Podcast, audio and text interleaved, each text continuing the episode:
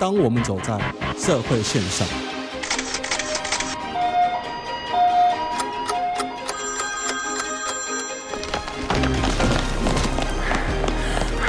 当我们走在社会线上，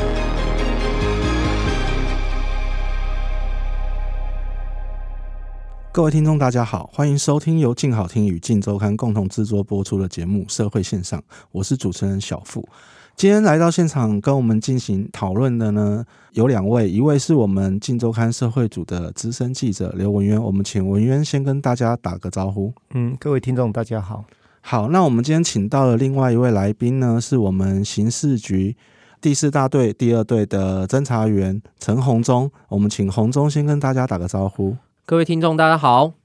今天请到两位来讨论的主题呢，是之前我们周刊曾经写过的一篇报道，就是说在彰化王宫的海边有发现了一堆废弃物，然后对当地的科农造成影响。这个案子的起源的话呢，是在于我们刑事局，也就是我们四对二这边呢，在当时侦办一个帮派组织的案件，然后呢发展出来的状况。因为两位都有到现场去看过嘛。还是我们请文渊先跟我们谈一下，说，哎，你到王宫海边现场去采访的时候，你所看到的情况到底是怎么样的一个状况？嗯，那当时我到王宫海边，大概前后总共去了两次。那当时去这两次刚好因为靠海嘛，那风是其实是非常大的，嗯，海风吹的基本上人都站不太住啊。那去到这个堆砌这个废弃物的这个弃置场，那发现说它里面有分几个部分。那有一些那个废弃物就是已经有被搅碎了，呈现一种木屑状，然后堆放在旁边。可是这个部分的话，因为它时间已经有点久远了，那其实被吹的剩下的量不多。嗯哼，像我们一般外面样品屋拆解下来的一些废弃的木材，嗯、那有一些就是很凌乱堆置在那边。另外有大概有十几二十包，它是用装在太空包里面，也是堆置在那边。那其实旁边除了那一个弃置场之外，它的四周全部都是鹅阿田、鹅阿的那个养殖池，嗯、所以基本上当时看到的时候是觉得蛮蛮讶异的啦。因为鹅阿的养殖的一个环境，它需要非常的干净，不管然后空气、水。那你看那个，尤其那个已经被搅碎的那个废木屑，海边的风那么强，基本上那个周遭的。池子应该它的水质都是会有受到影响的，就感觉有影响就对了。哎、那红中红中第一次去看的时候呢，跟他讲的状况差不多吗？还是？诶、欸，这一案我第一次去看的时候也差不多是这个状况，只是说。嗯我第一次去看的时候，其实前面的时候，当地的派出所早就已经在监控这一块地。嗯哼，只是那时候监控是因为这块地是地主所有。那其实，在地主里面的地，我公家机关只能做监控，不能做私有地这样就对。对对，私有地的部分，嗯、那不能作为情况下，也只能就是看。那他之前的量更多，只是后续他有做一些处置，就是破碎那些木材，把那些他原本。装潢的下脚料啊，或者是一些装潢的废弃物，把它破碎完之后变成细细的粉尘，粉尘完之后再再去其他地方，或者是就地掩埋或烧掉，这样。所以其实它的量到直接变成王功海边的沙滩这样子。大大概就像这样了，就是它烧掉之后就在现场，因为你烧掉之后会变得更细嘛，嗯，然后会有烟这样。那当地也有曾经发生火警过，那最后也被扑灭了。所以当地的派出所一直对我在监控，直到我们去侦破这个案件之后。这个案子才发现到说，它其实不是一般的私有地堆置废弃物，嗯，它其实已经算是无主地了，因为连地主他也无法去管理这些废弃物到底要怎么去清理，嗯，对对对。那我们来聊一下，就是说你当初这是是办什么样的案件，然后怎么样追查到说，哎，王宫海边竟然有这样被人家乱倒废弃物的状况？好的，我们之前办这个案子主要是针对组织犯罪的部分，就是帮派。那发现说，这个帮派以林贤为首的集团，他们在进行闹事或者是进行收帮派的利益的部分，主要都是插手这些环保业的营运。比如说，他有去跟环保业者去插股，然后也有跟环保业者去做合作。合作之后就说，那我要收那个处理费。我收到处理费之后，那剩下的废弃物要怎么处理？依照我的方法去处理。所以说，可见说。这个帮派他赖以为生的工具，就是以环保营清运业为主，来作为他们组织营运的金钱。这样，嗯、后来我们就持续的监控这个帮派的过程中，发现说，哎，其实它的废弃物流向从主要就是透过清运木材的部分。那为什么他们会选择清运木材？讲真的，现在的帮派环境大部分都跟土方有关系。我们常常听到土方、黑帮、真实土方大饼这种东西。那土方现在是太多黑帮在争夺的一个利益的情况下，那相对来讲，环保这一块，第一个它需要很大的专业，你要知道说这些东西我要怎么清，门路要怎么来，或者是这些东西清运，比如说木材要怎么烧。那假如今天是营建废弃物的砖块，或者是一些土，甚至到白铁、铁器的部分，我要怎么去做处理？这些都要分门别类去做环保分类。嗯、那所以它是一块很专业的东西，要经过特殊的领域才可以去学到这些知识。那所以这个范险的部分，就是他有很多相关的长辈都在做这一块的情况下，他学到了这些知识后，他就变土方，就是算环保达人。可是他没有走一个合法的环保气质环保废弃物的方向，他反而是走一个非法的一个台面下的一个管道。把这些废弃物给做清运，然后来赚取大量的金钱。嗯，对。其实就简单来讲，如果就结果来讲，其实他学这些专业知识也没用，因为他后来到最后就是全部把它当成垃圾，就一次丢掉了。对对对。可是他知道说哪些东西我怎么丢才可以到最不会被法律判到最重的刑度。比如比如说今天又有毒的东西你丢，很明显嘛，嗯，就是你可能会土壤会变色，嗯，水会变色，这种又容易被发现，又容易。让自己受限到刑法的那个环保环保环保法规这样。对对对对对。可是如果今天我选择用木材，嗯、木材它其实讲真的，它其实就是再生料。嗯。只看我怎么处理。我我若今天把这些木材全部把把拔钉啊，然后一些相关的分类做得非常完好的话，这些木材其实是可以作为燃烧原料的。嗯。对对对，那就看它。选择哪一种方式？如果我都不分类，我就弃置在那边，那也是另外一种非法的环保犯罪。嗯、所以就算是在钻法律漏洞这样子。对对对，但他的环保专业有适合让他成功的钻到一些法律漏洞。嗯，对对对。那就是你们在侦办的期间，就你所了解，就是说以这样的方式啦，因为其实讲真的，做环保的兄弟或做环保的黑道，一般民众可能比较少听到，大家的印象大概就是违誓嘛、赌场嘛、毒品嘛。对，那他用这样的方式，他大概可以获利多少钱？其实环保的获利来讲，它是一次性的。嗯、你如果说违誓啊、酒厂啊，或者是毒品，嗯、我们走的是长长久久的交易。嗯、那环保就是我只要有投投的部分，比如说今天啊，新北市、台北市某一个样品屋，或者是某个建案，它所产生的那些环保废弃物，我只要想办法把它清运掉。他不会一直盖啊，建商他下次盖他也不一定会找你啊，嗯，对啊，所以他找到了你，我就想办法把这次清运掉，能赚多少，越能赚越多，我就获利越大，这样，嗯、所以它并不是一个长期性的东西，它就是一次性的，一次性的多少钱我一次帮你处理掉，对对对对对对，嗯、没错。那所以这个变成他们获利方式的话，那其实我们当初在报道上面我们在探讨的反而是说它对环境的影响嘛，对，没错，对，那。当地有很多我们所谓的养殖的科，这方面可能就不是你们侦办专业，但是就是说，就你所了解的是，他们这些废弃物对当地的科大概有造成哪些影响？你有了解到吗？因为我之前就有在王宫那边去做游览啊，算是参加他们的行程。嗯嗯。然后其实我发现说，哎，台湾的科养殖的方式有不同，像中部的王宫科，以王宫科来讲，它是透过潮汐，然后养在岸边的。岸边就是比如说海岸边，或者是海岸边的余温这样，比较偏陆地这样。那它因为中部的潮汐落差比较大，它利用潮汐的进退来让科成熟。可是像南部的科，它就是搭棚架嘛，养在海上这样。那所以说，假如说你在岸边有所污染的话，在岸边去做一些废弃物的清运。等等，会造成岸边的水质会比较容易受到污染。那你若是海边的话，大海会有自己的净化能力嘛？嗯、可是岸边就相对啊，你在岸边做了多少污染，都会直接的影响到岸边养殖，不管是科、文蛤，或者甚至养殖渔业的生态。嗯，这样，所以我是觉得，当下我发现的时候，其实附近的渔民也有都曾经跟派出所或者是其他环保单位有检举过。嗯，但因为讲真的，那一块就是私有地。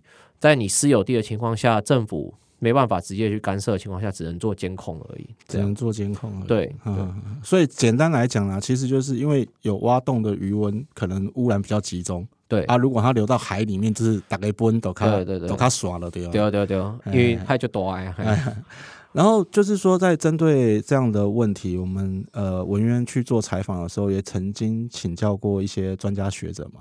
专家学者这一部分有没有提到说，哎，这样的废弃物究竟对我们的环境，包括说这些壳会造成什么影响？那如果说一般民众去吃这个壳的话，会不会对身体有什么不好的影响？这样子。嗯哼，那当时有采访了那个彰化县当地的环保团体，那当然他们也是长期的在关注，好像这种海边生态污染的问题。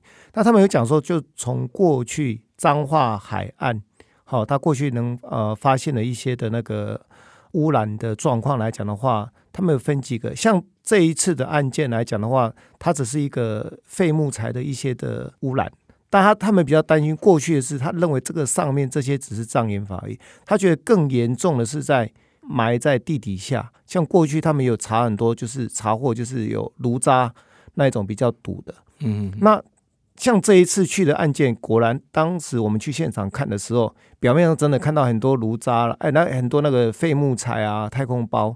可是，在过去一点点更远的一些地方，确实有怪手挖掘过的痕迹，而且那挖的那个深度基本上都还大概有一两层楼这么高。嗯、那当时。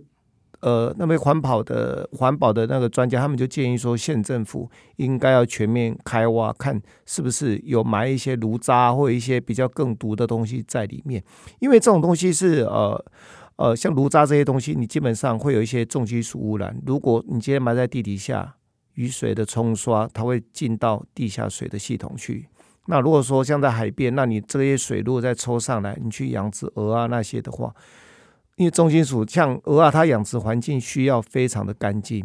那如果说你水质有一些污染的话，那最后这些东西又会跟着食物链，就又吃进人的肚子里面。那当时他们有跟啊县政府来做这一些建议啦。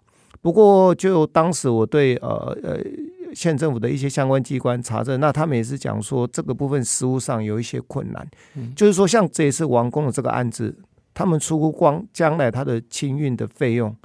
至少都上千万以上，那这个东西对地方政府的财政是一个很大的负担，因为政府地方政府它不可能说每年常态性的编列的，可能光一个这个案子就要上千万，如果加加起来，整个造化县可能要好几亿的那个费用才有办法那个清运。那对地方政府来讲，这个在现实上他们是没有办法做到的。这是第一个，第二个就是说。司法审判的一个程序，因为这个东西需要保全证据。那很多他们在跟法院法官请示说，像类似这种状况，这些废弃物啊，哈，有毒或没毒，能不能把它移置？那其实法院那边都是希望他们先暂时以保全证据为由，那希望他们先不要去动这些的废弃物。那变成说这些东西只能一直被迫留在那个地方，一直到司法判决确定之后。那才能把它清走。那往往来讲，它的时间都要三五年以上的时间，好几年的时间。对对，没有错。嗯、对。那如果讲到这个，我们就回头请教一下洪忠这边哈，就是就我所知嘛，你们在侦查的这个帮派在北部嘛，对，那就是台湾的海岸线那么长，然后北部其实山上海边都有，那为什么他们会要一趟车、两趟车这样子特地跑到彰化王宫海边去丢呢？因为这个光是油钱什么那些。运输上来讲，成本是绝对提高的嘛？那会让他们愿意这样跑到中南部去丢的，呃，是什么样的原因让他们决定这样做？了解，就我们侦查的背景，我们来讲一下这个整体侦查的背景哦。最近我们可以发现，第一个是台北五股乐色山，它清除掉了，嗯、所以等于就是北部其实有一个专门在丢垃圾的地方，它是五谷垃圾山，现在也不见了，等于它一个宣泄的出口没了。那在第二个就是。北部的建案这么多，嗯、那它所有北部建案的一些废弃物，不管是木材，还是一些土方，甚至一些铁器等等，这些废弃物都要透过正常的处理管道去做清运。那北部的清运费用是非常的高，他们的讲真的，我们讲上直选厂或者是分类厂，它所收取的费用都非常高。嗯、那最后一点就是北部它没有一个适合的地方可以去丢，因为北部人口密集嘛。你说要丢到山区，或者是要丢到滨海地区，其实它相对来讲人口都比较多，比较容易被发现。再加上北部的稽查机关，因为北部算是人口密集的地方，等于它稽查机关不管是警察，包含调查局、包含检警，还有环保单位，相对来讲他们在巡逻的密度就会非常的高，所以导致这些东西在没有地方丢的情况下，他宁愿花这些。所谓的大斗车的车资，把它载运到中南部的地区、山区或者是海滨地区去做弃置，这样对他们来讲，第一个风险低，第二个其实这些成本我就反映在我的我的收料处理费的上面就好了。嗯，直接羊毛出在羊身上。对对对，我不需要开销这些成本，我只要把我处理费的费用提高，那跟跟那个处就是要，比如说像跟建商讲说，我这些费用就是要这么高。那你如果不要的话，建商其实也找不到可以去丢这些废弃物的一个窗口，所以基本上建商他们在考量这些面向的话，都会去接受环保业者所提出来的这些金额跟所谓弃置的地方，就不要太过分。对，反正建商他的要求是帮我把这些废弃物用掉就好，只要这些废弃物消失。我就可以做我正常的营运。至于你要用什么手段，合法或非法的方式消失，我已经付你一笔钱了，清运费用了。那后端对后端就是你们环保业者去处理这样。那可是就是说，即便我们五股的乐色山已经呃算关闭嘛，铲除了嘛，就焚化炉设施来讲啊，北部也也是比中南部多嘛。对，那他们不愿意把这些东西送到焚化炉去处理吗？因为焚化炉其实跟大家一般想的不太一样，大家通常会以为说，其实就一般垃圾我就送到焚化炉里面去烧。可是焚化炉它在烧的前置作业是非常的复杂。今天你如果把一些砖头，它们也是一般垃圾，砖头送进去烧，它烧久了它就会变成一个渣。这个渣假如说卡在焚化炉里面，就会导致焚化炉的寿命减短，它会燃烧不完全，最后就会让这个焚化炉。终究就不能用。那一个焚化炉的建造非常的贵，而且不是各个地方都可以建造焚化炉，通常都是特地选在人烟稀少的地方才可以建造出来。所以焚化炉的营运成本非常高，再加上它要一直的燃烧，所以它在进焚化炉的东西，它都会认真的去做筛选过。所以你要进焚化炉前，就算你是一般垃圾，你也要透过直选，直选就是一笔费用。所以说他们。在考量费用的情况下，今天我若收处理费是两万块，可是我要送焚化炉前，焚化炉烧的费用可能是一万，那我剩下一万的赚头，那我这一万我还要去做直选，可能一顿两三千，那我就剩七千。可是我我若今天都不送文化炉烧，我只要把这些东西送到了我租赁的厂区或者是我租赁的土地里面，那这个租赁费用我租海普新生地一个月顶多两三千块。嗯嗯，对啊，可是我可以弃置的非常多，等到我弃置完之后，我就拍拍屁股走人，留下的就是所有全民要买单的那些废弃物费用。所以他可能，比如说像你刚才举例，两万块，我只要租地一个月两三千，我一个月都不止一趟两万块。对对对对对，没错。但是我就只有那两三千的成本。对，没错。对，那请教一下，就是说在你们办这样案件，因为你刚才有提到说这块地是私人地嘛？私人地是他们跟地主租的吗？对，没错。所以我们这个案件侦破之后，地主的地。被弃置这些东西，他地主本身会有法律责任吗？他要有清运的责任。如果今天他跟你出令租赁契约，然后你第一个，假如说他弃置完这些东西，在你知情的情况下，地主就是要负得这些责任。那你说地主都不知情，可是最后在清运的过程，地主你还是要支付清运的费用。反正今天不管是怎么样，我们公家机关环保单位重点就是让地恢复原状，恢复原本的情况。